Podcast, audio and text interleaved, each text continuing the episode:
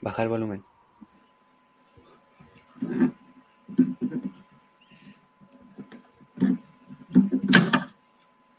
¿Del todo? Muy bien, sí. Estamos en vivo y en directo, ahí probando este nuevo experimento de salir por Instagram y por Facebook y por YouTube a la vez. Parece que va bien, ¿no? Yo no, no estaría pudiendo bajar el volumen.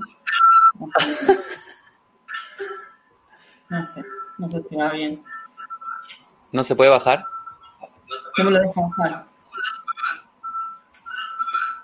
Mm, bueno, Hace como un ruido horrible, ¿no? sí, sí, sí. vamos a hacerlo solamente por, vamos a hacerlo por, solamente por aquí, este, por Instagram, por Facebook y por y por YouTube, porque si no se puede bajar el volumen, eh, nos va a, nos va a interrumpir, viste que hacía como una, una interferencia. Ya para la próxima pro- tratamos de, de probar para transmitir por ahí, Sí. ¿vale? Y vamos derecho por acá, esta es nuestra plataforma, esta es nuestra casa, esto es a lo que, a lo que estamos acostumbrados. Y vamos a darle la bienvenida a toda la gente que está ahí del otro lado de la pantalla, del otro lado del mundo, o en su casita, o por ahí viajando, eh, a este directo de entrevistas. Hoy, este, una invitada de la casa, que ya es habitué, como digo yo, eh, Ya se en- ya se instaló, ya llegó, se instaló, este, está alquilando parcela en, en el canal. Erika Peters, escritora, experta en racionamiento psicodélico, me encanta decir eso. Eh, y hoy vamos a poner entrevista con Erika, vamos a poner entrevistas a la palabra, vamos a poner entrevistas la narrativa y bueno, y todo lo que la palabra, las palabras y la narrativa nos traen, ¿no? Porque yo creo que es algo que usamos de manera tan natural que, que no nos damos cuenta de tal vez lo que significa o del poder que tiene en nuestra vida. Bienvenida, Erika. ¿Cómo estás, Erika? Bien. Eh, un poco frustrada con lo del con lo del teléfono, pero bueno. No pasa nada. ya para la próxima entrevista lo, lo programamos, porque tampoco lo programamos por Instagram, ¿viste? Y, No, y con el tiempo que tenemos, que tuvimos hoy, tampoco pudimos eh, ensayar bien eh, esa, esa, esa puesta en escena y a, y a veces pasan estas cosas. Así que vamos a centrarnos en que salga bien por aquí, la gente de Instagram, este, que se pase al, al YouTube, lo voy a poner ahora para, para quienes nos están viendo. Y, y bueno, vamos a, a entrar en, en temas, si te parece. Bueno, eh, yo estuve buscando un poco las, las definiciones, ¿no? Como para dar un marco teórico y después ya entramos un poco en, en, lo- en el aspecto que queremos mostrar, porque o sea, el, el tema de la palabra es es súper amplio, ¿no? Eh, así que bueno, es- que también es un poco nuestra marca personal, ¿no? El, el- el- bueno, más bien tuya, tu marca personal, pero un punto de partida que nos sirve a los dos, que es esto de comenzar por la definición que está en los diccionarios o por las distintas definiciones que hay sobre el tema que vamos a hablar. Me parece fundamental, sobre todo porque yo creo que estamos en una era en donde el diccionario se usa poco. sí, sí, sí, porque el tema de, de- de buscar en internet es como que ya el, el diccionario como objeto es como que se ha perdido, ¿no? Es como que antes parecía que hay en, en todos lados había un diccionario y ahora es como que se perdió un poco eso. Eh, de hecho, yo lo busqué en internet. O sea que. Ok. Sí, pero pero Es es como. que- que buscar en internet una definición es distinto a buscar en internet otra cosa, porque también eh, lo que hacemos es buscar directamente la, la cosa que queremos encontrar. Incluso esto de querer encontrar la letra de una canción y pones la frase entera, ¿no? No vas a, buscar el significado de tal palabra eh, tanto como tal vez se tenía que hacer antes para llegar a, a- a comprender algún texto. Hoy en día ya buscas el texto, decís resumen de y ya te aparece el resumen del libro o explicación de tal película. Antes tenías que por ahí hacer más hincapié en el lenguaje y buscar la definición. Entonces yo creo que rescatar eso de, de buscar las definiciones cuando queremos entender algo es un buen punto de partida. Así que vamos, vamos a por ello. Bueno, la palabra sería la unidad léxica constituida por un sonido o conjunto de sonidos articulados que tienen un significado fijo y una categoría gramatical. Ya de por sí ya podemos empezar a discutir esta definición. Total. sí, porque bueno, las palabras no tienen un significado fijo. O sea, eh, sí, digamos, nosotros consensuamos, ¿no? Una idea, pero el, digamos, el significado real de la palabra es, contextual y depende, digamos, de la mirada personal de cada uno, de la mirada familiar, ¿no? Del, entorno en el que se encuentra. O sea, lo que la palabra tiene un significado acá, y bueno, a nosotros nos ha pasado hablando con, o sea, hay un montón de palabras que acá tienen un significado y allá, por ejemplo, en España tienen otro. Total, eso pasa muchísimo y a veces es gracioso, a veces no. y depende, si lo charlamos así es gracioso, si te pasa en, depende del lugar, no. Ahí hablamos de contexto, ¿no? Sí, ahí hablamos de contexto. Entonces, em, después otra definición que encontré dice, eh, bueno, la palabra viene del latín parábola, Wow. Y ahí ya estamos un poco, nos vamos un poco en, tema con algunas cosas que vamos a mencionar después, pero parábola nos remite, eh, bueno, sobre todo a mí que fui a un, a un, colegio religioso, ¿no? Nos remite al evangelio, ¿no? A la forma, digamos, em, a una forma de enseñanza. Se enseñaba con parábolas, se, encerraba, se enseñaba con, o sea, no, no era con palabras, sino que eran narraciones, ¿no? Historia que remitían a una idea. O sea que en la antigüedad el concepto, digamos, de palabra era mucho más amplio. Ahí, ahí sí, de hecho me parece interesante en ambas, en ambos casos o en ambas definiciones, hace bastante referencia a la palabra hablada. Claro. Porque en la definición anterior hablaba de el sonido, sonidos, conjunto de sonidos articulados, etc. En esta definición de parábola está hablando de una narración, o sea, ya es algo que hay que narrar, que hay que contar, por lo tanto también hace referencia a la palabra hablada y a un grupo de palabras o una historia que se cuentan con esas palabras. Entonces, eh, me llama la atención eso, de que específicamente esas dos definiciones hacen referencia a la palabra hablada. Luego veremos la importancia de la palabra hablada, ¿no? Eh, perdón que te haya cortado, pero me llama la atención porque palabra, una palabra escrita también es una palabra. Una palabra escrita también es una palabra. Pero, en, digamos, eh, sobre todo, bueno, estamos hablando, digamos, de las culturas, digamos, digamos, de lo que sería, por ejemplo, la Biblia. La Biblia fue escrita en un momento en que era la, digamos, la tradición era oral. Claro, claro. Se escribió como mucho después. En el momento, ¿no? La forma en que se enseñaba o se compartía la información era oral, ¿no? Ajá, ajá. Y entonces, eh, digamos, eso es, digamos, eso es lo que marca la diferencia. Hubo, hubo muchísimos años de tradiciones orales, ¿no?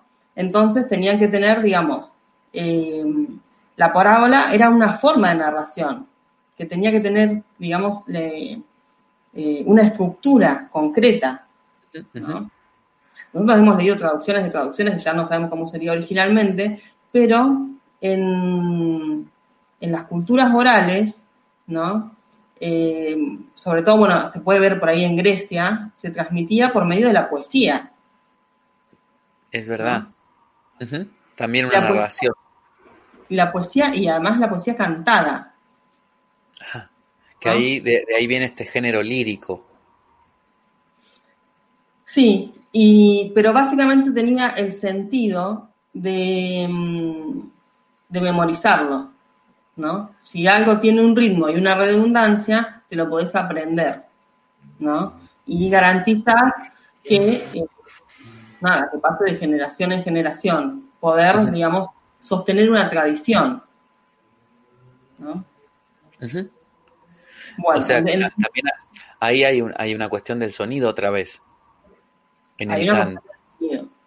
Ujú. en, eh, en la formación de las palabras, ¿no? Eh, la idea digamos, eh, sobre todo, digamos, de lo que sostiene desde una mirada por ahí, desde la energía, ¿no? Eh, se sostiene que, eh, que el nombre que se le pone, ¿no? Es una, digamos, hace referencia al sonido que tiene. Claro. Wow. Sí, es verdad. O sea, antiguamente se usaba mucho y, de hecho se, se ve mucho también eso en los pueblos nativos.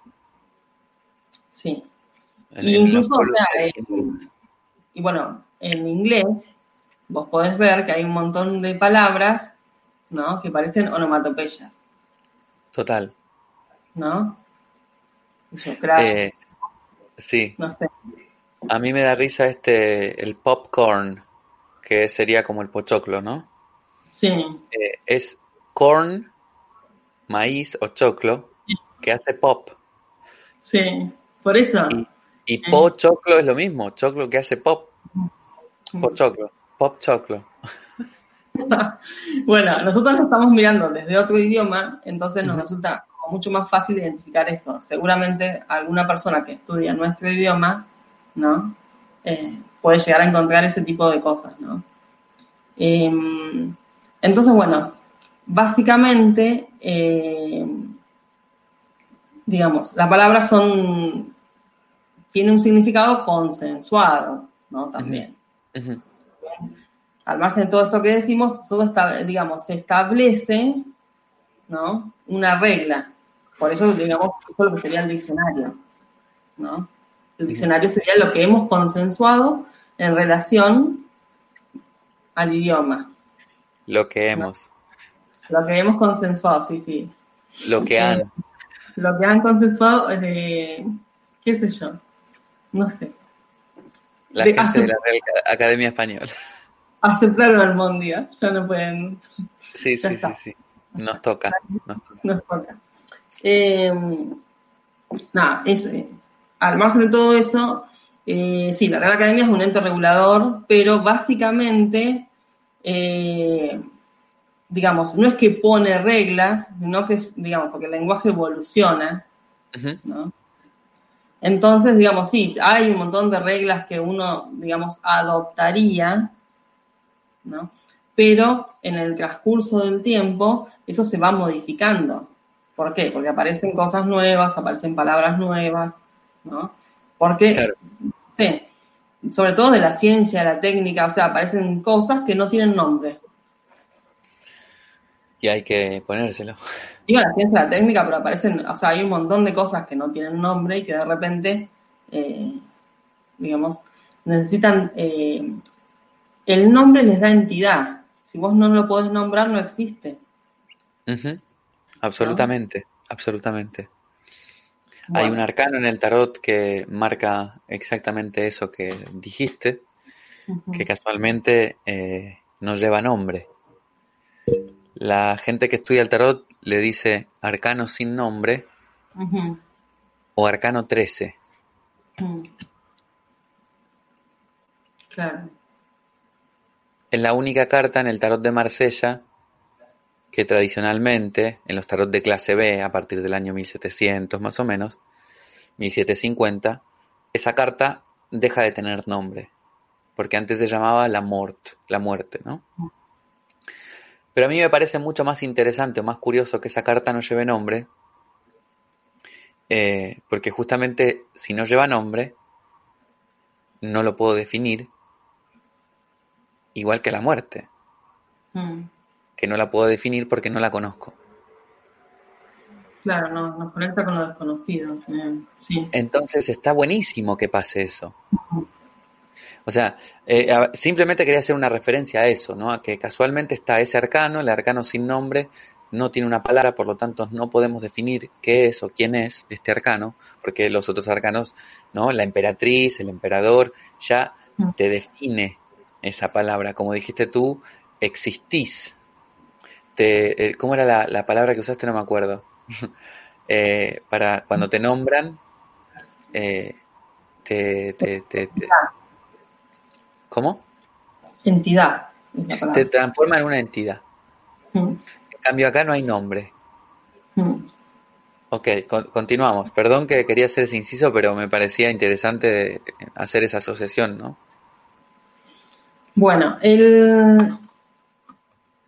Nada, ahora que decís, bueno, eh, me fui un poco, pero básicamente em, esto de, digamos, de regular un poco el lenguaje aparece a partir de la aparición de la imprenta. Wow. ¿Por qué? Porque antes no, antes, digamos, sí había, digamos, no es que antes de la aparición de la imprenta no se escribieran libros ni nada de eso, pero era todo mucho más acotado y no había, digamos, eh, ¿qué ponerle? Si no estaba igual, nadie se enteraba, ¿entendés? No había una idea de copia perfecta. Claro. ¿No? Eso por, y aparte porque estaban, o sea, eh, no, no, estaba al alcance de todo el mundo. ¿No? Era como una cosa como muy selecta y eh, el resto se mantenía con una tradición oral. ¿Qué hacía eso? ¿No? ¿Qué generaba? Y generaba un cambio continuo en el lenguaje. O sea, las palabras iban, iban variando todo el tiempo, de acuerdo a, las regiones. O sea, todos siguen existiendo los regionalismos y van apareciendo y sí, o sea, y es una cuestión, digamos, que tiene que ver con el lenguaje en sí mismo, ¿no? Porque es emocional. Sí, también hay, hay, palabras por épocas. Cada época tiene una serie de palabras. Por lo menos yo en el pueblo, ¿no? Este, se van usando. Hay palabras de moda. Hay palabras de sí, la adolescencia, en la adolescencia eh, adoptamos palabras y nada. Claro, pero nada que ver a, las épocas, ¿no? Ser adolescente ahora no tiene que ver con ser adolescente cuando, fui, cuando yo fui o cuando fueron mis padres. Se usaban palabras distintas. Y si ves películas, te das cuenta, películas antiguas. Sí, yo veo, bueno, yo tengo mis sobrinos, eh, o sea, sobre todo tengo un sobrino que es adolescente y sí, y, nada, no, no entiendo, me quedé como fuera de época con algunas palabras, pero bueno, es, como, algunas irán a trascender, otras no. Pasa. Pero está bueno, es necesario, es necesario porque, es porque se genere ese tipo de, que se generen ese tipo de rupturas, ¿no? Que nos hagan pensar desde otro lugar, ¿por qué? Porque están poniendo una mirada nueva. Claro, claro, total, sí. Está buenísimo. Sí. Bueno, la cuestión es que en un momento, ¿no? En el que se generaban un montón de cosas así porque no había una regulación y aparte eh, tampoco había tanta conexión, ¿no? Entre los pueblos, era todo como mucho más... Eh, Hermético. Sí. Más, más lejano también. Más lejano, las distancias, las formas de comunicación, ¿no? Bueno, en un momento aparece la imprenta y entonces eso permite, primero, que el conocimiento llegue a muchísima gente y segundo, la estandarización. ¿No? Sí. Una cosa buena y una cosa que... que no está tan buena. No está tan buena. Pero bueno, la cuestión es que de repente se empiezan a hacer libros que llegan a, digamos, a muchísima gente, ¿no? Y bueno, y eso hace que, digamos, se tiene que regular el lenguaje. Porque tenemos que digamos, que esos libros los entiendan. Eso, tenemos que ponernos de acuerdo de que estas palabras se escriban así, suenan así y se entiendan para todos igual, ¿no? Sí. De todas maneras, eh, bueno, eso es, eh, eso, bueno, eso marca, digamos, un punto de inflexión, ¿no? En la forma del lenguaje, que trae sus cosas, sus cosas buenas y sus cosas no tan buenas. Con respecto, digamos, a la evolución del conocimiento, es buenísimo. Sí. ¿Por qué? Porque nos permite em, poner el conocimiento en un lugar, ¿no? Entonces, los niveles de abstracción cambian, ¿no? bueno, eso también genera la idea, también genera la idea de separación, ¿no? Porque el conocimiento termina estando como un poco afuera, ¿no? La idea, eh, bueno, pero viene de la mano de empezar a separar el cuerpo del alma. ¿Mm? Eso es básicamente lo que se genera al poner, digamos, el conocimiento afuera. ¿Por qué? Porque antes, ¿no? Aunque parezca muy loco, la gente no se planteaba la idea de un alma fuera del cuerpo. Y tampoco se planteaba la idea de buscar, de, que el conocimiento pueda existir afuera. Si, no, si no lo vivías o no lo sabías tú, no existía. O no era tuyo. No había conocimiento afuera. Lo tenía el otro como mucho. Claro, y había una forma, en, la, en la, misma forma, digamos, de transmitir el conocimiento, em, era como que se vivía el conocimiento, porque, por ejemplo, eh, por ejemplo, tomando la cultura griega, ¿no? No sé, cantaban, ¿no? Los poemas de Homero y, digamos, no los cantaban como una, una cosa, digamos, digamos, externa, ¿no? Mm. El que los cantaba era, digamos, se sentía Aquiles. lo actuaba, lo vivía. Lo vivía. Y por eso se podía transmitir, se transmitía desde la emoción. ¿No? Cuando, digamos, de repente vos, si lees la historia, ¿no? La sensación es otra, te podés identificar con un personaje, con otro, qué sé yo, pero ya la emoción no es por ahí tan concreta, ¿no? Como si lo actuás. Claro, claro absolutamente. Entonces, bueno, eso fue, digamos, eh, generando una idea, ¿no? Del conocimiento y bastante peligrosa, porque porque se tenía una idea del conocimiento que era objetiva, concreta, sin emoción. Bueno, que todavía se sigue sosteniendo. Es, digamos, esa es la base de nuestra cultura. Esa es la base, de, de, hecho, de, la educación, ¿no? Eh,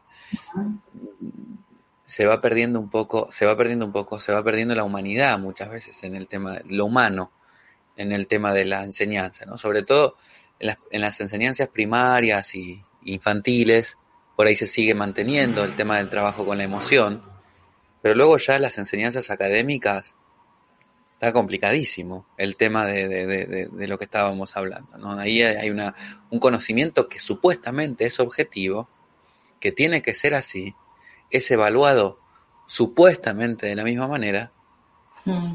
y, y podés tener un 10 o no, ¿no? Dependiendo de esa supuesta objetividad que en realidad es fatal. Sí. ¿no? Porque evaluar un conocimiento, qué sé yo, con un múltiple choice, evaluar, evaluar un conocimiento con cuatro preguntas. No sé, uno se pregunta dónde está tal vez la capacidad de, reflexión o de crítica del estudiante, dónde está la capacidad resolutiva, dónde está la emocionalidad, lo que conecta, lo que no conecta, dónde está su práctica. Ese es un tema que, bueno, por eso de alguna manera también eh, todo lo que es el conocimiento y, la enseñanza está como está. Claro, porque tiene una base que es bastante, eh, no sé, chunga, me coja, coja. Sí, es coja, le falta una pata. Sí, eh, o sea, eh, digamos, tiene un sentido bastante concreto, o sea, en, digamos, con esta idea de la estandarización, ¿no? Y la ubicación del conocimiento en un lugar, ¿no? Se, digamos, se dividió. Entonces tenés, tenías, digamos, lo que nosotros conocemos acá, por ejemplo, por civilización o barbarie. Sí. Bueno, eso, digamos, con eso se fundamentó, digamos, la cultura europea, fundamentó el colonialismo. Claro.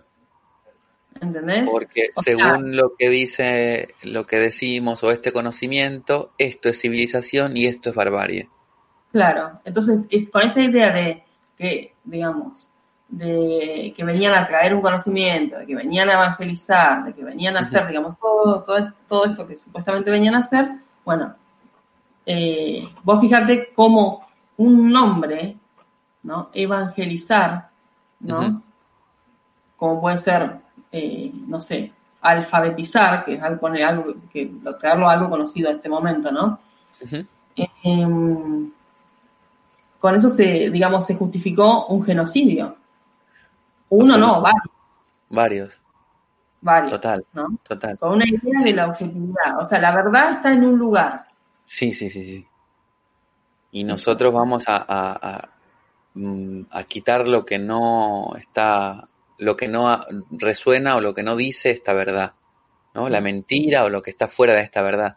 Bueno, acá este, la, in- la Inquisición, ¿no? Que, que también hizo una, un desastre, ¿no? En, en, en la historia, eh, Sí. con la excusa de la palabra de Dios. La palabra de Dios, sí. El, es, el tema, digamos, de, de alguna manera se defiende, ¿no? Entre comillas, una cultura, ¿no? Que arrasa con todo lo demás, Claro. ¿no? Claro, claro. Entonces, em, el tema de, de- de cómo nombramos las cosas o de cómo se nombran las cosas Mm, va a influir muchísimo Sí, en cómo se viven esas cosas. No estamos entonces, no estamos hablando entonces de algo que es eh, como poco importante. no, hay Al un contrario. artículo, hay un artículo de, de Chomsky Ujú, que, nada, que es un autor que ha estudiado muchísimo, digamos, es un lingüista, investigador, y, y que ha tenido, digamos, una posición, digamos, bastante clara en cuanto a, a cómo se nombran las cosas. Bueno, yo estuve buscando el artículo, no lo encontré, pero básicamente hay un ejemplo que sí me acuerdo, que tiene que ver con, digamos, con en Estados Unidos en un momento, eh, el Ministerio de Guerra, ¿no? Eh, empezó a llamarse Ministerio de Defensa, ¿no? ¿No? Y bueno, ya sabemos cómo se maneja esta gente. O sea, claramente, eh, digamos, no es inocente el lenguaje. Y mucho Claro. menos en estos tiempos en los Mm. que eh, hay un montón de medios. Por los cuales uno puede expresar Sí, este, lo que quiere expresar. Interesantísimo, claro. Decía, eh, Ministerio de Guerra, no, no, no, no. Ministerio de Defensa, sí, sí, sí, pero es el mismo. Es lo mismo. Entonces, digamos, pero, eh, digamos, si, si, si, si lo hace el Ministerio de Defensa no suena tan mal como si vos decís, digamos, de guerra suena que ataca, ¿no? Entonces hay una forma, digamos, eh, que tiene que ver en el manejo de la información. ¿no? Por eso, Entonces, por eso, por No, eso sí. eh, hace, hace referencia eh, cuando hablamos de la palabra al conocimiento directamente, porque hay un poder ahí. Hay un poder. Porque una cosa, eh, de hecho, de hecho lo podemos, eso lo podemos aplicar en un ejemplo eh, práctico, ¿no? Es cuando alguien repite una frase, un rezo, un himno, pero no lo comprende, no sabe lo que está diciendo. Sí. Hay, un- hay un- una, una frase que yo, digamos, he escuchado muchísimo y Sí, que capaz que vos también, que es, está en, eh, está en la Biblia. ajá, Está en la Biblia, ¿no? Decís, bueno, hablas de algo, no sé, nombras algo y decís, bueno, está en la Biblia. Como que si eso fuera una garantía de verdad. sí. Y fíjate vos que, que la Biblia fue uno de los primeros libros que se popularizó masivamente, no solamente en Europa, ¿no? sino en el mundo. Mm. O sea, habla- hablando de la palabra, hablando de la escritura, hablando del libro, ¿no? Entonces era muy fácil acceder a una, a una Biblia, aunque no la tengas, ¿no? Siempre había alguien que la tenía, o era muy fácil acceder a una Biblia porque había gente con poder que obviamente tenía la Biblia porque el poder era la Biblia. Entonces Claro. se, se asociaba a eso, a la verdad. Si está en el libro, es verdad. Claro, y era también es una, digamos, obviamente que iba a llegar una Biblia a todo el mundo, si era una forma de estandarizar un montón de, de mandatos. Ahí es donde Mm. iba. Pero no quiero que la gente piense, cuando estamos hablando del manejo de la información, del manejo del conocimiento a través de la palabra, de cómo esta palabra puede construir una realidad. Eh, me gusta hablar de este ejemplo que propone Freud, que es la novela familiar, porque Freud dice que este relato por el cual contamos nuestra historia familiar, si cambiamos la narrativa, si cambiamos la novela, cambia mi percepción de mi familia o de mí mismo dentro de la familia y me parece absolutamente cierto, igual que cuando uno cambia la narración de la realidad. Eh, pero no quiero que la gente piense que estamos acá metiéndonos con, con este con un, en una mirada anti-eclesiástica, anti-religiosa o lo que sea, porque sí que es verdad, por ahí más bien las formas ¿no? en las que se fueron dando estas cosas es lo que nosotros un poco estamos criticando, cuestionando, pero sí que quería hacer referencia yo a, esto de, que no solamente la palabra es importante en el cristianismo, este, en el catolicismo, sino la palabra como algo importante en todas las religiones, en todas las, culturas iniciáticas del mundo. Esto de la sabiduría a través de los cuentos o a través de la narración existe en todas las culturas, en todas, en todo el mundo. Eh, y la casualidad de eso, eh, que lo comentábamos un ratito con Erika antes de que comenzara la charla, la casualidad de eso es que en todas las culturas del mundo, en todas las culturas iniciáticas del mundo, en todas las religiones del mundo, los dioses o los seres superiores hablan o pueden hablar. Y a través de esa eh, posibilidad de hablar, enseñaban algo o hacían su magia o ejercían su poder o su conocimiento. En todas las culturas, los dioses hablan, los seres superiores hablan. Tengan forma de humano, tengan forma de animal, tengan forma de árbol, de, plantas, tengan, no tengan forma, ¿no?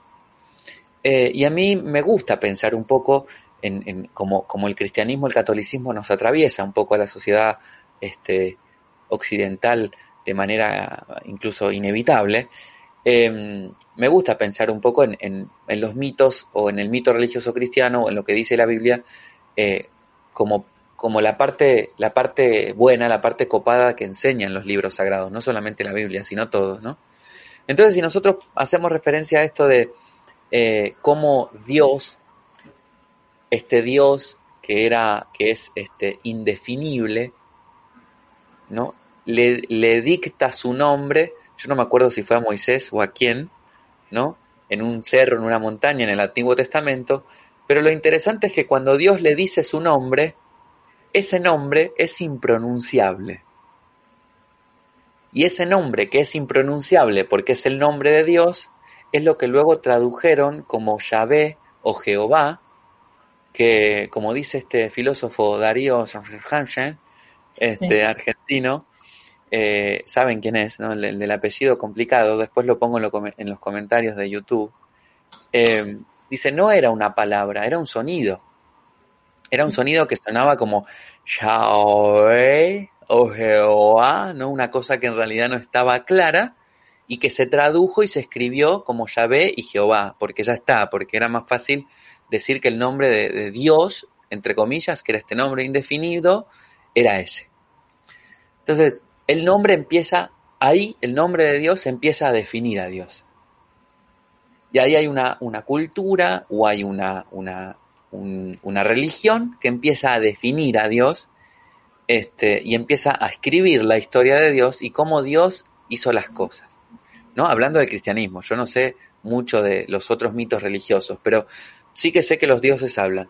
Y también los, los mitos de la, en los mitos de la creación eh, sobre todo en el mito de la creación judeocristiana, Dios crea el mundo, ahí está, ahí nos pone, este, Diana Urban nos pone el nombre Darío Stangens, Stan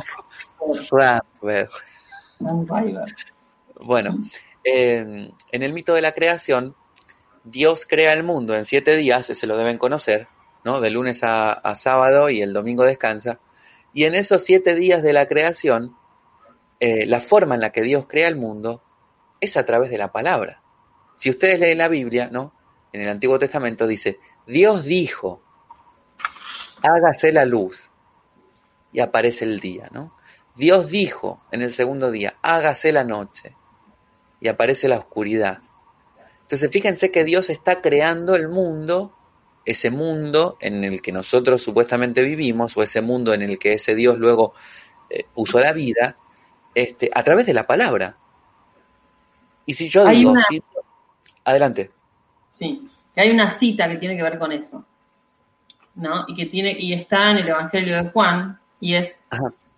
en el principio era el verbo, y el verbo era con Dios, y Dios era el verbo.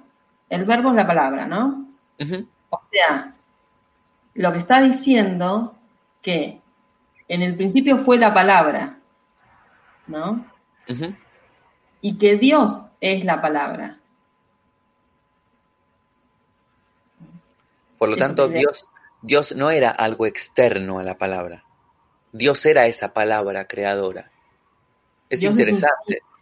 claro, Dios es un sonido, Dios es ¿no?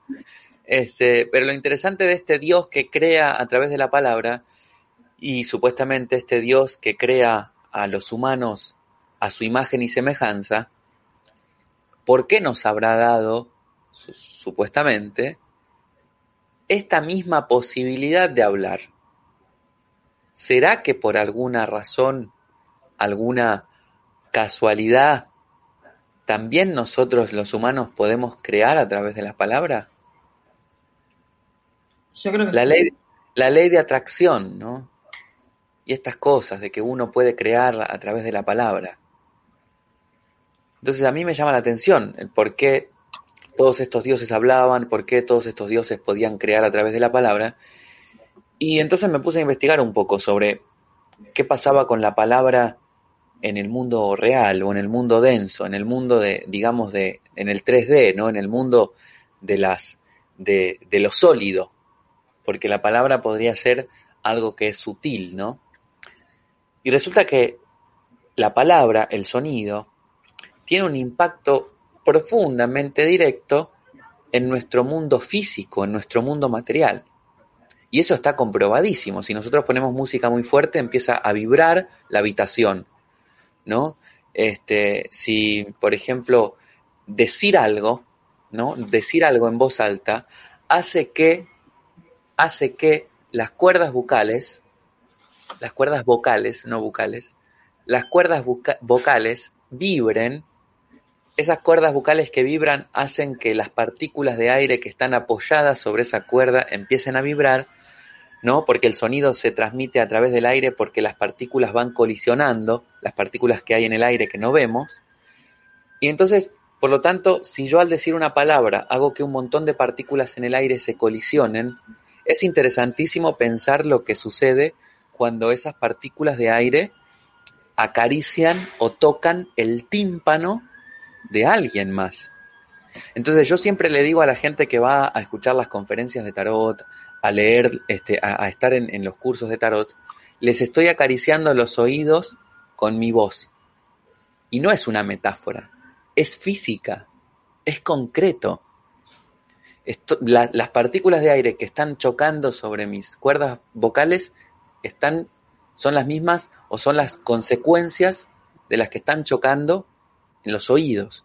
El sonido, físicamente hablando, el sonido este, materialmente hablando, impacta directamente sobre el mundo material, sobre el mundo físico.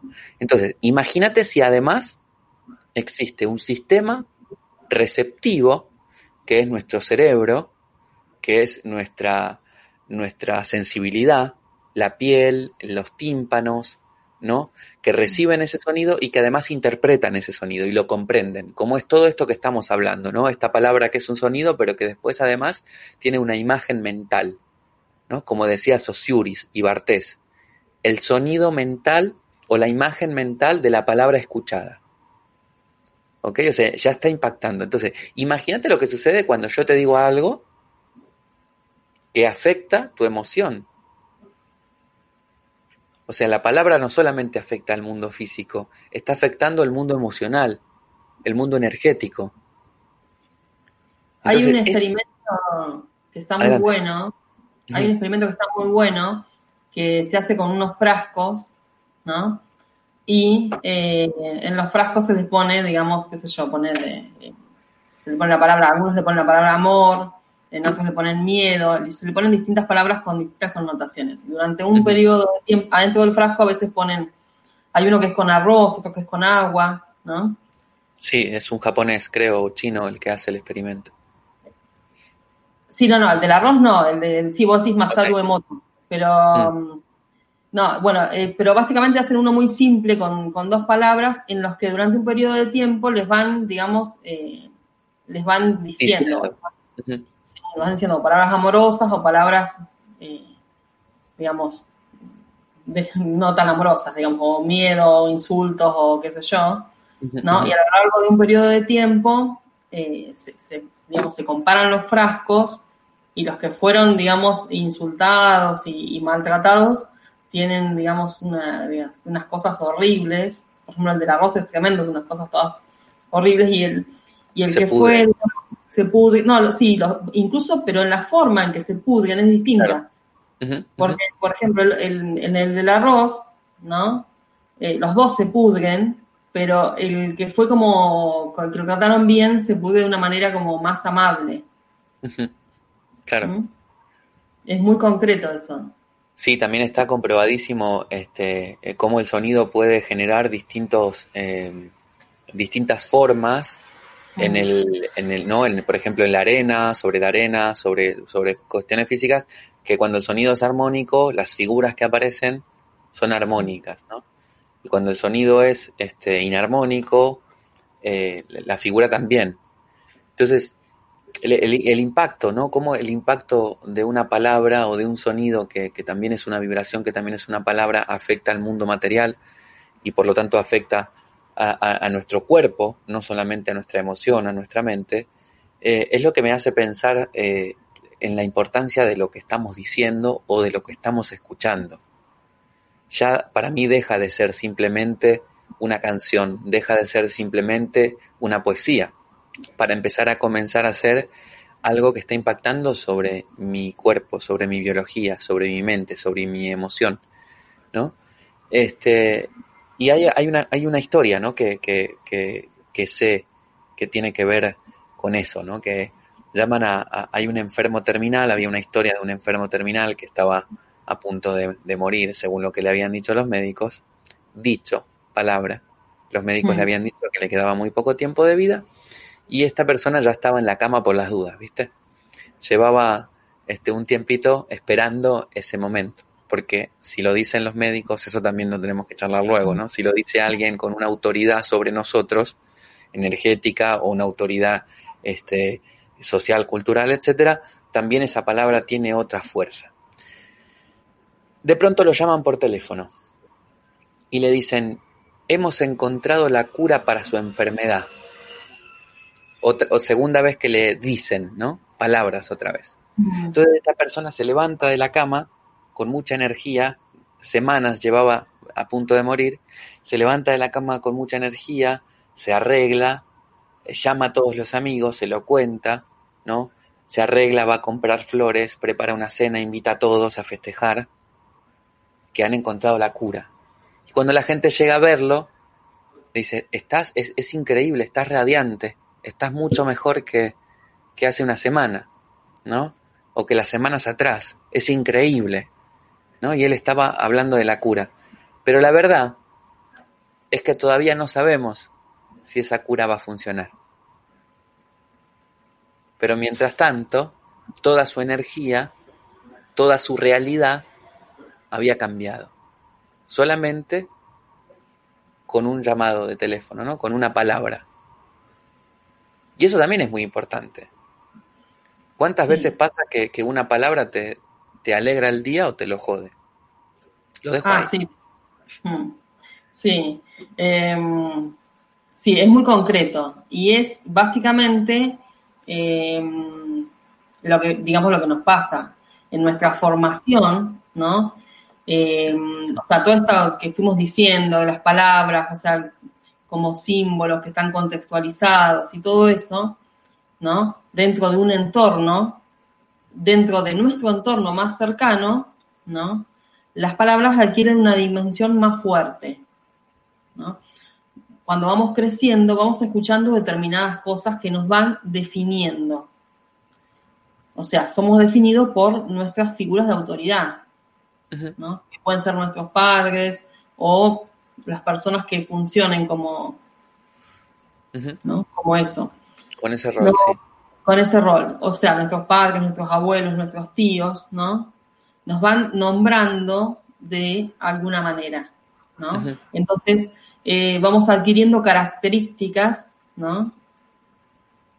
Particulares cada uno. Sobre todo, bueno, muchas veces nos van eh, relacionando con otros miembros de la familia, este, te pareces a este, te pareces a aquel, qué sé yo, ¿no? Y eso también te va generando un condicionamiento. Además de que es, digamos, algo que uno puede llegar a traer, ¿no? Ciertas características, ¿no? Bueno, nosotros vamos adoptando esa idea de nosotros mismos que no es nuestra. ¿no? ¿Por qué? Porque lo estamos creyendo. Que ese es un punto que es clave. ¿no? Que si nosotros creemos lo que nos están diciendo, ¿por qué? Porque es una autoridad para nosotros o por. ¿No? Creer lo que se está diciendo es una idea que de pronto tiene una emoción. Sí, sí, y que hace que interpretemos el mundo desde ese lugar. Nosotros vamos a tener la mirada ¿no? desde ese lugar y vamos a adoptarla como propia, hasta que nos paremos en un momento y empecemos a, digamos, a tomar conciencia y entender que es nuestro, ¿no? Y que no. O que nos sirve y que no nos sirve. Bueno, entender cuáles son las historias que nos estamos contando y con qué tienen que ver, o sea, con, si tienen que ver con, digamos, con historias que nos contaron, ¿no? Poder hacer esa separación, Es lo que va a permitir, ¿no? Escuchar nuestra propia voz, nuestro propio sonido nuestra propia expresión. Mientras tanto, vamos a estar repitiendo la voz de otro, que va a ser concreta, ¿eh? Va a ser tu mamá eh. o tu papá diciéndote algo, va a ser tu tío diciéndote algo. Me llama la atención un poco en este, en este, en esta era de la, de la expresión, muchas historias, muchas personas hablando de algo, donde se vende una idea de que esto es lo que soy y esto es lo que quiero expresar, pero a la vez esa originalidad de esto es lo que soy, esto es lo que quiero expresar, se va perdiendo porque lo que se va encontrando es fulanito que está expresando lo mismo que fulanita, ¿no? Y fulanita que está expresando lo mismo que otro fulanito. Entonces hay una, cuestión de donde la autenticidad, donde, donde escuchar la propia voz también se hace difícil. ¿No? Porque si ese discurso a tal persona le funcionó, vamos a probarlo. Y con la New Age también pasa mucho, ¿eh? con la espiritualidad de esta rosa que digo yo, este, pasa muchísimo. Vamos a repetir las frases de, ¿no? las afirmaciones estas eh, sanadoras y no todo es positivo, todo es positivo, todo es amor, todo es amor, pero, pero en realidad estoy vibrando con una energía de, de, dolor o de tristeza o de odio o de lo que sea, donde también pasa, pasa el, no estoy escuchando mi voz, estoy escuchando la voz del maestro de turno. Y yo lo digo porque también estuve leyendo el tarot. ¿Eh? Ah, digamos, hay un punto ahí que es, digamos, que hay que separar un poco. Eh, primero, la idea de la inmediatez. Mm. ¿No? Sí. Bueno, eso es lo que eso nos, La era de la inmediatez. La era de la inmediatez, eso nos arruina. Estamos, digamos, 30, 40, 50 años, ¿no? Repitiendo un diálogo interno que nos está denostando, que nos está destruyendo, ¿no? y de repente nos encontramos con una afirmación, ¿no? Por ejemplo, eh, Luisa Hay, ¿no? Nos encontramos con Luisa Hay y de repente tiene un libro que tiene un montón que dice, usted puede sanar su vida, ¿no? Se llama así el libro. Y tiene un montón de afirmaciones. Ahora, obviamente, no es que vos tenés una determinada enfermedad y vas a ir, ¿no? Y vas a leer la afirmación y te vas a convertir en una persona sana. Ahí es donde está la cuestión. Ahí está la cuestión. El punto es que vos tenés que generar un hábito. Entonces, si bien hay un montón de cuestiones que se, digamos, que, se toman así como muy livianamente, ¿no? Que se tratan muy livianamente o se expresan muy livianamente, también hay una, eh, hay que llamarlo promiscuidad espiritual, ¿no? Entonces, claro, porque vos agarras y te parece, ay no, esto no, esto no me funciona, entonces ahora hago esto, ahora hago lo otro, ahora hago lo otro, y en realidad, eh, básicamente, no importa muy, mucho qué técnica uses, lo que sí importa es que te sientes y que te pienses, ¿no? Y que te tomes el trabajo de cambiar tu diálogo interno, de escucharte. Claro, pero me refiero a que va por ahí, porque si vos te estás repitiendo algo que, que, leíste en un libro porque te va a hacer bien y estás cinco años repitiéndolo, pero no el, el, diálogo, el diálogo interno sigue siendo el mismo. No, no, eh, o sea, el diálogo interno sigue siendo el mismo si vos, digamos, eh, no tenés el compromiso de cambiar. Obviamente cuando vos lo empezás a repetir, no va a ser real el primer tiempo, pero claramente si vos tenés una intención de cambio, no importa mucho la técnica que uses, vos vas a cambiar. Ahí es donde quiero hacer hincapié, ¿no? En esta cuestión de, de, la intención o de la emoción. A mí la, la, intención se me queda corta, a mí la intención no me alcanza, ¿eh? esto es una cosa personal. Yo creo que si, si, si, esa, si, si me quedo en la intención, ¿no? De hecho, Darío está conectado, eh, un amigo en común, y me acuerdo que él en, en clase, yo empecé muy joven a, estudiar artes ahí en la escuelita de artes, había una frase que me gustaba mucho porque yo me refugiaba mucho en la intención. No, pero yo tengo buenas intenciones, no yo, ¿no? Y Darío me decía, de buenas intenciones está tapizado el camino al infierno. Y a mí me gustó mucho esa frase y la comprendí muchos años después, porque, bueno, la intención estuvo, ¿no? Nos refugiamos en la intención. Porque también ahora está el poder de la intención también muy de moda, ¿eh? Como el poder de la palabra. Pero yo quiero ir a la profundidad de la intención. Porque a mí la intención sola no me alcanza, tiene que estar acompañada tal vez de una acción, tiene que estar acompañada tal vez de una emoción, tiene que estar acompañada tal vez de un diálogo interno que por lo menos en algún momento pudo decirme o descubrir otra cosa. Al fin y al cabo no se puede separar la palabra de la emoción, de la intención y de la acción, ¿no? Claro, en este punto tenemos, digamos, una idea distinta de lo que es la intención. Puede ser. Porque, digamos, em, pero está bien, digamos, vos tenés una idea como la intención como algo que no se manifiesta. Pero porque viene de intento. Y yo tengo la idea de una intención, ¿no? Activa. Ok. Bueno, pero no es lo mismo intención que intención activa. no, no, cuéntame, cuéntame. digamos, de hacer algo, ¿no? Con, o sea, yo estaba hablando de una acción con una intención. ¿entendés? yo estaba diciendo, repetir una, digamos, una afirmación durante cinco años con la intención de cambiar, no es mm, lo mismo que, no, no es lo mismo que repetirla con la intención de que me cambie la afirmación a mí. De todo, comprendo, comprendo, pero de todos modos me gusta eh, que hablemos de estas cosas porque yo conozco mucha gente que, que, ve o esto de repetir de las afirmaciones y las intenciones como te lo estoy manifestando.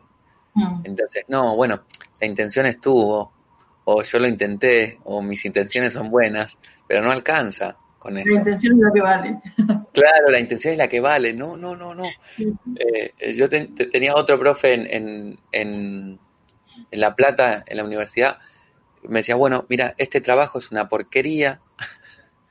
eh, trata de traerme otro, tráeme otro bien hecho para la próxima clase. Y yo, bueno, lo voy a intentar. Y me decía, no, no lo intentes. Me dice, hacelo. Y me gustaba mucho también eso, porque me sacaba de, de, esta excusa, ¿no? tal vez porque la usé yo a la excusa, este, me siento identificado con un montón de, personas que, que, usan la intención con la excusa, ¿no? O, la afirmación con la excusa de, del cambio que después, ¿no? En, lo concreto no, no aparece o no existe o no está. Hmm. Sí, hay mucho de eso, pero tiene que ver, digamos, por ahí con, sí, con esperar que la cosa venga de afuera. Sí, sí, sí, sí, absolutamente. Ahí remontamos al, principio de la charla, ¿no? De esto de que no era posible concebir la, el conocimiento de la sabiduría fuera, porque tenías que saberlo vos y, vivirlo vos. Ok, ok. Eh, bueno, me fui un poco, no sé. Yo, también, pero no importa. ¿Qué, qué alguna, qué, más cosas nos querías contar? ¿Tenías algo por ahí? ¿O seguimos por esta línea? La gente tiene preguntas, también las puede preguntar, ¿eh? Sí. Em, bueno, en esta cuestión, digamos, de entender el diálogo interno y entender quién nos habla, ¿no? Y, digamos, poder escucharnos, eso, es, digamos, es un desafío. ¿No? Digamos, uno no, las cosas no son tan simples. En esta cuestión de decir, bueno, sí, ¿por qué espero que me cambie digamos, una afirmación o por qué espero que me cambie algo de afuera, ¿no? ¿Por qué sería eso? ¿Por qué no soy capaz yo de cambiar una idea o por qué no soy capaz de tomar otro camino, ¿no? Y bueno, también es de toda una historia que veníamos planteando, planteando antes. Cambiar de idea es algo peligroso. Eso es lo que nos dice la historia. Y prohibido y prohibido. ¿Por qué? Porque yo puedo decir, bueno, em, yo creo en esto porque esto representa a la verdad. No, yo muchas veces tengo que sostener un montón de creencias porque esas creencias me sostienen dentro de un grupo, me mantienen dentro de un grupo. Muchas veces tengo que plantear cosas, ¿no? en que, digamos, que creo, entre comillas, para poder pertenecer. O porque me quedo sin amigos, o porque me quedo sin trabajo, o porque me quedo sin familia. Sin seguidores en las redes sociales. Bueno, yo no tengo seguidores casi, así que no. Pero yo conozco, yo conozco, conozco personas que no, no voy a decir eso porque me van a bajar los seguidores. Claro. Sí, eh, como también se espera desde la afuera una aprobación o una o un aplauso o una este no sé una validación sí. y también está eh, sigue seguimos con este mismo tema del, del por qué esperamos de afuera eso sí y tiene que esperamos digamos en algunos casos eh, espera, hay algo que venimos esperando y que tiene que ver con nuestra historia familiar, ¿no? Y que puede ser como la aprobación paterna, la aprobación materna, ¿no? En eso, digamos, puede ser algo que, nos quedamos esperando por siempre, ¿no? Como viste y decís, bueno, le llevo, es como que decís, bueno, que, le llevo un dibujito, si le gusta, no le gusta, y me quedé toda la vida esperando que le guste lo que yo hago. ¿no? Sí, sí, sí, Pero en otras cuestiones, la, cosa está como más polarizada. ¿Por qué? porque vos eh, te movés, y sobre todo tiene que ver con las, con las redes sociales, con los medios, ¿no? Hay una información, ¿no? Que invade, ¿no? Y que, digamos, se, se sostiene como la verdad, ¿no? Si vos te salís de esos cánones, te está saliendo de algo bastante grande. ¿no? Y, en, digamos, puedes, digamos, puedes ser un ignorante, puede ser un subversivo, un, no sé, no se me ocurre ahora qué, digamos, pero sí te quedas afuera. Te convertís en un peligro para ese orden. ¿Mm? Entonces, eh, no es tan amable, digamos, la desaprobación es concreta, o sea, y está fomentada. ¿Entendés? Vos pertenecés a un bando o pertenecés a otro. Sí. Y, y, hay, digamos, palabras concretas para definir los diferentes bandos. Y ni se te ocurra estar en el medio.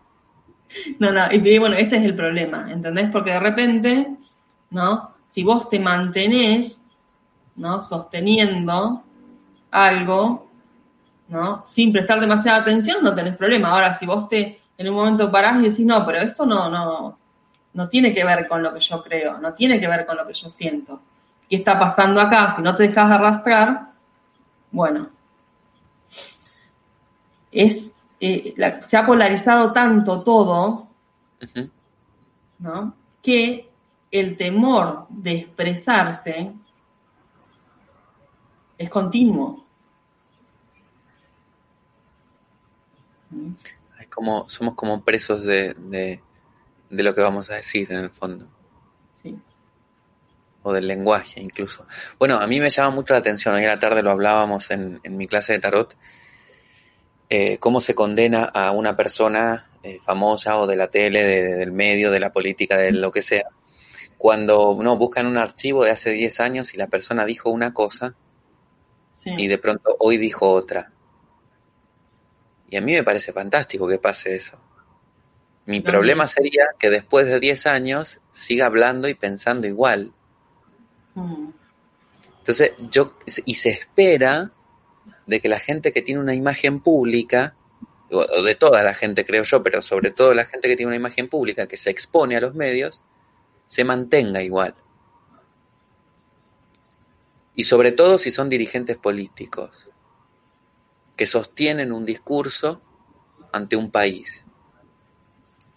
Yo no lo entiendo. No entiendo esa, esa, ¿no? esa sentencia. ¿Por qué se busca tanto la sentencia también? Me hace pensar también en las lecturas de, tarot, ¿no? Eh, lo, fuerte que puede ser una sentencia en una lectura de tarot. Hay, hay mucha gente que, que, no comprende por ahí las dimensiones en las que puede alcanzar una respuesta, una lectura de tarot porque esas palabras pueden tener más o menos fuerza dependiendo de la persona, pero, pero igual van a impactar. Entonces, yo creo que el objetivo un poco de esta charla, eh, a ver si estás de acuerdo conmigo, tiene que ver con empezar, con poder escuchar otras voces, o poder leer otras voces, o poder conocer otras voces, otras ideas, pero poquito a poco ir acercándose a la propia voz, ¿no? Sí. Sí, yo creo eso, que el, desafío es escucharse uno mismo. Lo que vos planteabas, eh, sí, hay una idea de sostener un sistema, de sostener una estructura, que es lo que nos aleja de escucharnos. Eh, todo lo que amenaza una estructura eh, va a generar, digamos, una respuesta bastante agresiva. O sea, vos ves, por ejemplo, lo que pasa con, con el lenguaje inclusivo, es concreto, o sea, eh, mientras eh, aparecen eh, palabras, ¿no? Aparecen palabras nuevas, qué sé yo, unos, digamos, podés encontrar que algunos, qué sé yo, te llaman la atención, no te llaman la atención, digamos, te gusta, no te gusta, qué sé yo, pero cuando se trata, digamos, de modificar la estructura del lenguaje, porque digamos el, cambio es estructural, porque va como mucho más arriba de lo que sería una palabra, eh, se generan reacciones muy fuertes. Sí, sí, sí, absolutamente. Bueno, y eh, incluso de, gente que tiene una formación, eso es lo que a mí me, sorprende, pero sobremanera. Eh, y se polariza, pero muy, muy, muy mal. O sea, me parece como... Pero hay una información, pero no hay conciencia en el fondo no hay conciencia y, ¿no? ¿Qué sé yo? No sé. Un mono, con navaja, ¿no? ¿Para qué querés el título si no, claro, si no hay conciencia? mm. años estudiando la evolución del lenguaje y de repente el lenguaje empieza a ves una evolución estructural del lenguaje y estás en contra. Sí, sí, es como muy fuerte eso. Claro, claro. Pero bueno, también, bueno, un poco el, humano, ¿no? Y la idea de sostener, sí, la, resistencia a los cambios. Sí, Freud hablaría de, una neurosis normal y corriente, ¿no? Esto de, ser adicto a aquello que nos hace daño, en el fondo. Ir en contra de, la propia evolución, la neurosis, ¿no? Bueno, tiene que ver con las memorias ancestrales también, toda esta cuestión, digamos, tan linda que decíamos de las, de las culturas orales, ¿no? Básicamente nos dan esa memoria de, conservadora, o sea, la idea era que el mensaje se transmita tal cual. Claro, claro, pero porque era necesario, porque no había otra forma de transmitir las cosas, ¿no? Pero fíjate que al fin y al cabo, al fin y al cabo evolucionaron este, las fuentes, pero la, la tradición esa sigue impregnada en la sociedad, ¿no? Eh, a mí me gusta, no me, no me gustaría dejar de hablar del lenguaje asociado al psicoanálisis, eh, porque por alguna razón el lenguaje también tiene una estructura o una importancia ahí muy fuerte, ¿no? Y a través de la palabra se puede hacer un análisis de la psique. ¿Por qué? Porque la, la palabra es el puente entre nuestro mundo interno y el mundo externo. Si yo no hablo, el otro no puede comprenderme. Si mm. yo no hablo, el otro no puede analizar eso que pasa dentro de mí. Entonces es una, una, idea muy interesante, ¿no? Esto de la idea y la palabra como puente de la idea y el exterior. Querer parar un pensamiento, ¿no? ¿Viste, ¿Viste cuando le das vuelta a un pensamiento, un pensamiento que es malo, que, que te, angustia, ¿no? ¿Y, te, ¿y qué, qué hace la gente para parar de pensar? Piensa más, y empieza a buscar religión, eh, religiones, uy, bueno también, pero empieza a buscar este, soluciones, soluciones y vueltas, y lo que pasa es se genera eh, más estrés, ¿no? O más angustia, más de lo mismo. El psicoanálisis sostiene que si yo empiezo a hablar de eso que me está dando vueltas la cabeza, o empiezo a escribir aquello que me está dando vueltas la cabeza, es decir, empiezo a poner en palabras lo que está adentro, sea emocional, sea mental, eh, existe la posibilidad de poder descubrir algo, obviamente inconsciente, porque también está el lenguaje inconsciente, no hablamos de eso, ¿no? De las palabras que salen sin, sin, sin pensar, ¿no? Eh, puedo, puedo descubrir cuál es ese problema, ¿no? Entonces, en el ejercicio de la escucha es maravilloso eso, porque, porque cuando alguien te dice, che, nos vemos, eh, ojalá nos veamos pronto, necesito que, que nos encontremos, tal, y la otra persona te dice, sí, espero que sí. Y vos ya estás escuchando que está queriendo esperar, ¿no? Y es una respuesta totalmente inconsciente, que va a esperar a que eso suceda. Por lo tanto, o tendré que actuar yo, o se va a quedar esperando. Esa es una. Otra cosa del lenguaje con respecto al psicoanálisis y a la creación de la realidad, también asociado a la ley de la atracción, ¿no? Esta cosa de eh, quiero encontrar una pareja.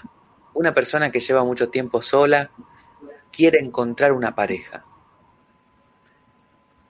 Y después el, el, universo, la vida o la casualidad le trae esa pareja. Claro, le trae dos.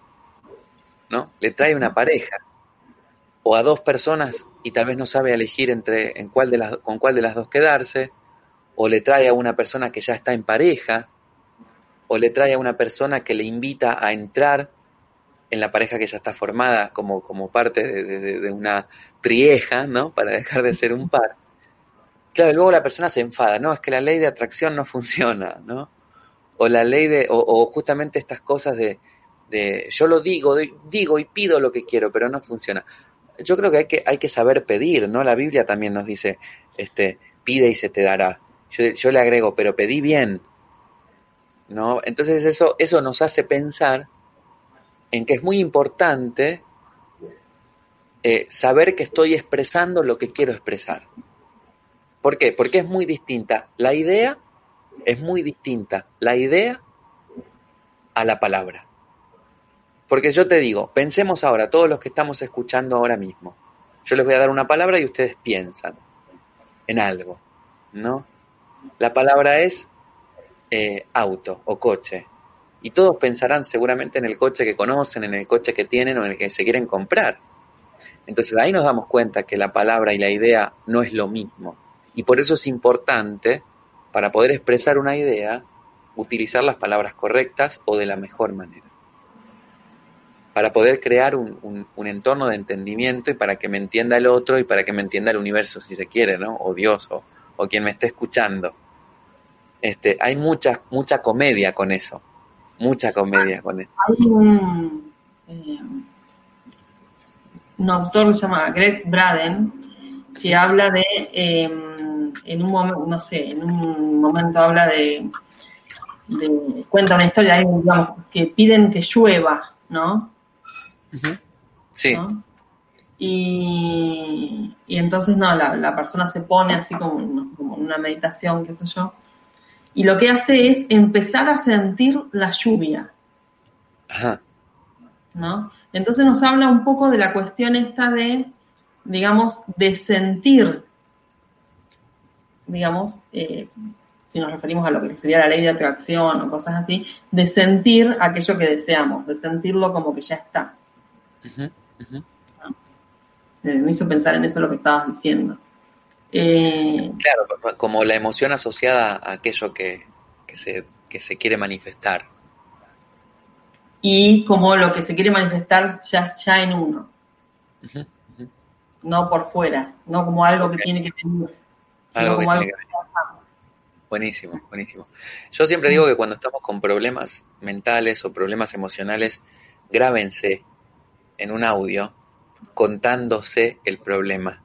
No, resulta que me pasa esto, ¿no? Y luego al otro día, cuando se, el rollo se baje, se escuchan la solución está ahí. es increíble, ¿ah? porque hay un montón de palabras que eh, en, esta, en esta forma en la que hemos sido educados este, salen de manera automática, porque de hecho lo que necesita hacer el humano para poder comprender el lenguaje y hablarlo bien es automatizarlo.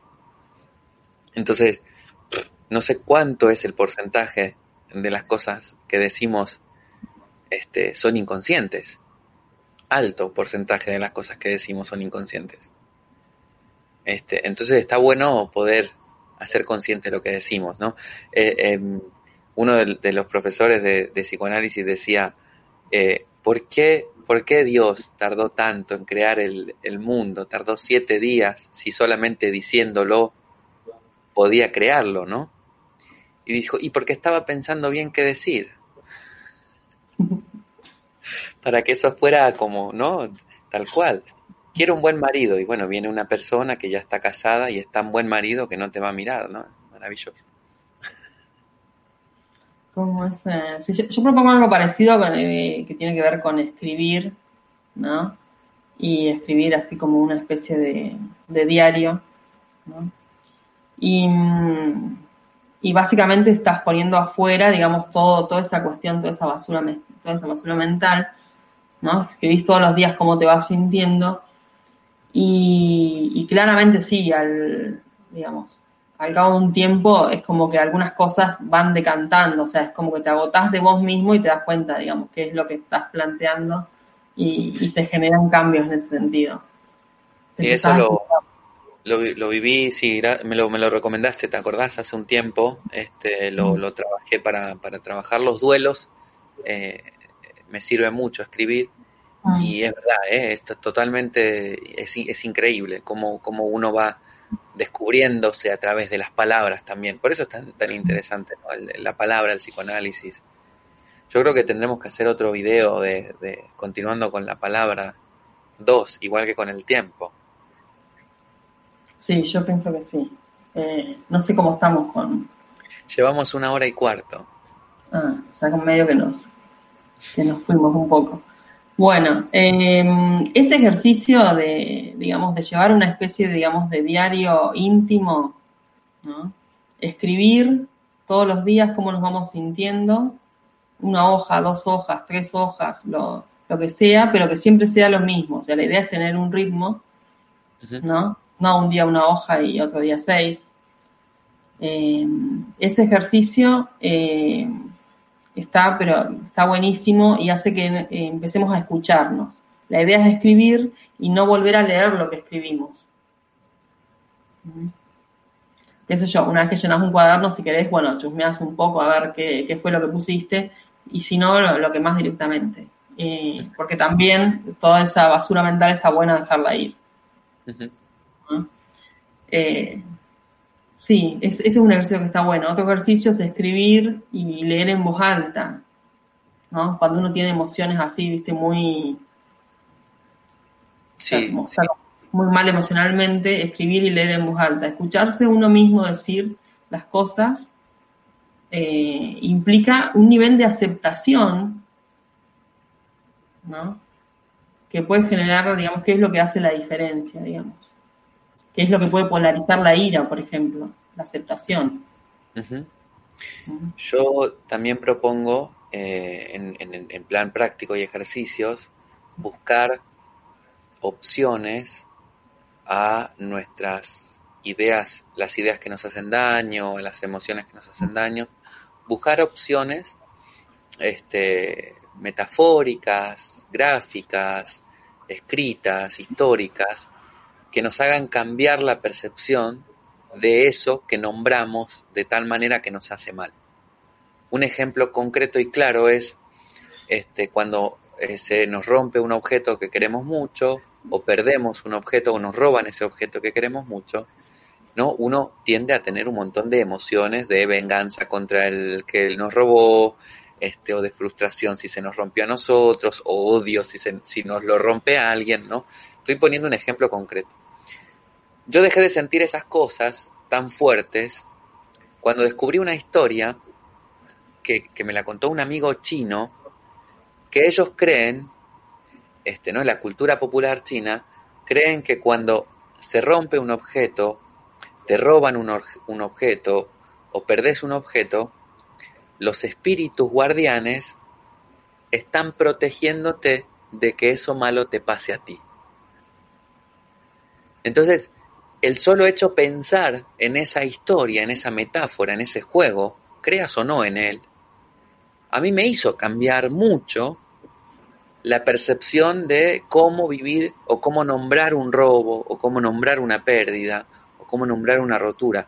De hecho, no me han vuelto a robar desde entonces. Hace muchos años de eso. Entonces, eh, también propongo eso, ¿no? Poder buscar un discurso, una narrativa más amable nombres más amables sobre las cosas que nos hacen daño, sobre las cosas que nos afectan o que nos hacen mal. ¿Cómo nombrar esa cosa de manera distinta? ¿no? El otro día encontré una, un meme, ¿no? No, era, era una imagen donde iba haciendo comparadas. Es como eh, cuando uno se frustra, eh, se frustra en un progreso, ¿no? Soy un inútil, te puede decir tu diálogo interno. Y el otro diálogo interno más útil sería este, voy progresando o tengo mucho más por mejorar. Pero es muy distinto decir tengo mucho por mejorar a decir soy inútil. El impacto es distinto, ¿no? La sensación es distinta. Entonces, poder empezar a construir poquito a poco en lo cotidiano un discurso más sano con, consigo mismo y sobre la propia realidad, este, está interesante, ¿no? Esto, hay un, hay un autor que habla concretamente, por ejemplo, de las enfermedades y del cáncer, ¿no? No tengo cáncer, estoy atravesando un cáncer. No tengo una enfermedad, estoy viviendo esta enfermedad, aprendiendo esta enfermedad, ¿no? Pero viste que nos hacemos, lo tenemos. Sí, hay una, Eso, empezar a poquito a poco a, a ver cómo hablamos también. Sí, a mí me parece, eh, en, cualquier transformación, me parece clave eh, conectarse con, el arte. O sea, como una forma de expresión propia. Eh, en el caso concretamente, digamos, de la escritura, me parece que lo que sería genial la poesía, ¿no? Poder escribir poesía o, o leer poesía es una forma, digamos, de conectarse con un universo más amplio. Sobre todo porque hay muchísimo ejercicio de la metáfora, ¿no? Como una forma de, eh, de ampliar el lenguaje, que implica ampliar el universo, ¿no? Eso, eso, por eso, por eso también va todo de la mano, ¿no? Podríamos hacer estos ejercicios eh, en, en, una secuencia, ¿no? Primero volcar, escribir todo lo feo lo malo que nos pasa, llevar un diario, después, segunda parte, empezar a cambiar pequeñas palabras de uso cotidiano. Yo decía mucho, durante muchos años decía, cuando me dolía el cuerpo, cuando estaba muy cansado, eh, me duele la vida. Lo decía mucho. Y, el solo hecho de escucharme hoy decir me duele la vida, que lo digo en voz alta, digo, no, no, no, cancelar, cancelar, ¿no? No me duele la vida. La vida la estoy disfrutando, la, me duele porque estoy vivo. Entonces, uno, cambiar cositas este, hacen que uno también vaya cambiando esa percepción y, y, como tercer ejercicio consecutivo de todo esto que estuvimos charlando es ampliar los horizontes del lenguaje con la poesía, con la escritura, ¿no? Escribir cuentos también, para el que no sabe escribir poesía o no le gusta escribir poesía. Escribir. Sí, o leerla. O leerla. Genial. O leerla. ¿Mm? Bueno. Me parece que que nos estamos yendo un poco, ¿no? ¿Te parece que vayamos cerrando? Me parece que vayamos cerrando, sí, porque mm, ya como que nos pasamos bastante de, del, tiempo del tiempo establecido, no importa, igual empezamos un poquito más tarde por los, fallos técnicos del comienzo, así que también está compensado. Y lo interesante es que tenemos a, en este momento 18 personas que siguen ahí, o sea que tampoco tan aburridos estarán. Así que este, gracias a todos y a todas por estar ahí, por la paciencia, por escucharnos, por compartir, por comentar. Gracias, Erika, una vez más, por todo el amor que le pones a, estos encuentros y las ganas también. Este, escríbanos, escríbanos para proponernos temas, escríbanos, tal vez podemos ampliar el tema del tiempo. Mucha gente escribiendo, che, me encanta lo del tiempo, me encantó. Escriban cosas que quieran este, ver del tiempo, lo mismo con la palabra, o propóngannos temas que podemos tomar en el futuro o no suscríbanse a nuestros canales, este, dennos likes, compartan, comenten eh, y nos vemos pronto eh, en otra transmisión más de entrevistas. Erika, ¿algo para decir, para despedirte de la gente?